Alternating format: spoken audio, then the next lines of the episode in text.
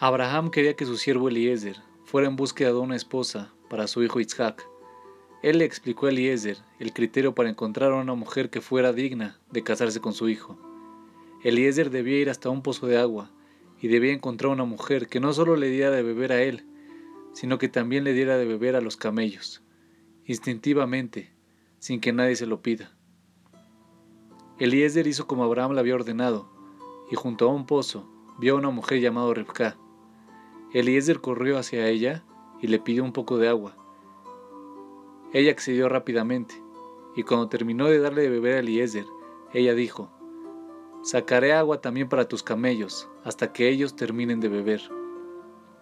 Y fue cuando los camellos terminaron de beber, que Eliezer sacó un arete de oro y dos brazaletes para sus brazos.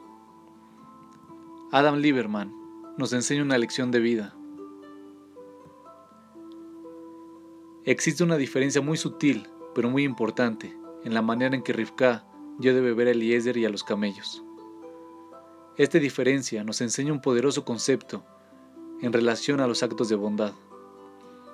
Cuando Rivka dio de beber a Eliezer, ella decidió en qué momento detenerse. Cuando sintió que él ya había bebido suficiente, entonces ella terminó de darle de beber. Sin embargo, cuando Rivka dio de beber a los camellos, ella solo se detuvo cuando los camellos terminaron de beber. Cuando realizamos un acto de bondad, usualmente somos nosotros los que determinamos cuánto tiempo dedicaremos a esa buena acción. Esto es porque cuando alguien realiza un gesto amable, esa persona usualmente controla cuánto tiempo dedicará a él. Sin embargo, si tú dejas que el receptor te diga cuándo ha sido suficiente. Esa es una experiencia absolutamente diferente. Por ejemplo, asumamos que tienes un amigo o un familiar con necesidades emocionales especiales, que de vez en cuando requiere de mucha atención. Escuchar a esta persona hablar indefinidamente puede ser la alternativa correcta pero como generalmente esta persona nunca pone fin a la conversación, usualmente tú la escuchas hasta que has terminado de darle de beber y luego educadamente pones fin a la conversación.